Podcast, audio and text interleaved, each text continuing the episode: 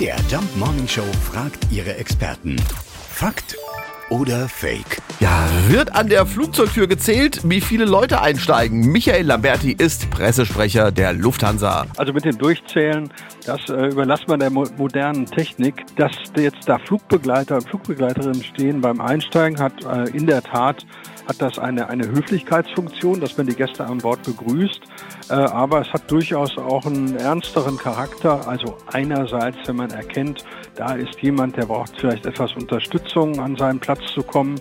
Oder ein noch ernsterer Grund ist, wenn man jetzt erkennt, oh, da ist jetzt jemand, der hat also wirklich äh, eine erhebliche Schwierigkeit an Bord zu gelangen, weil er ja, vielleicht kränkelt oder sowas in der Art, so dann ist das eine Sicherheitsfunktion. Dann muss man damit rechnen, dass man da angesprochen wird, so nach dem Motto, äh, um festzustellen, letztlich festzustellen, ob derjenige dann auch reisefähig ist oder ob der dann lieber äh, am nächsten Tag erst fliegen sollte. Also das ist die ganze Bandbreite von Höflichkeit, von Service, aber auch bis hin in Richtung Flugsicherheit. Also haben wir das ein für alle Mal geklärt. Gezählt wird nicht beim Einsteigen ins Flugzeug.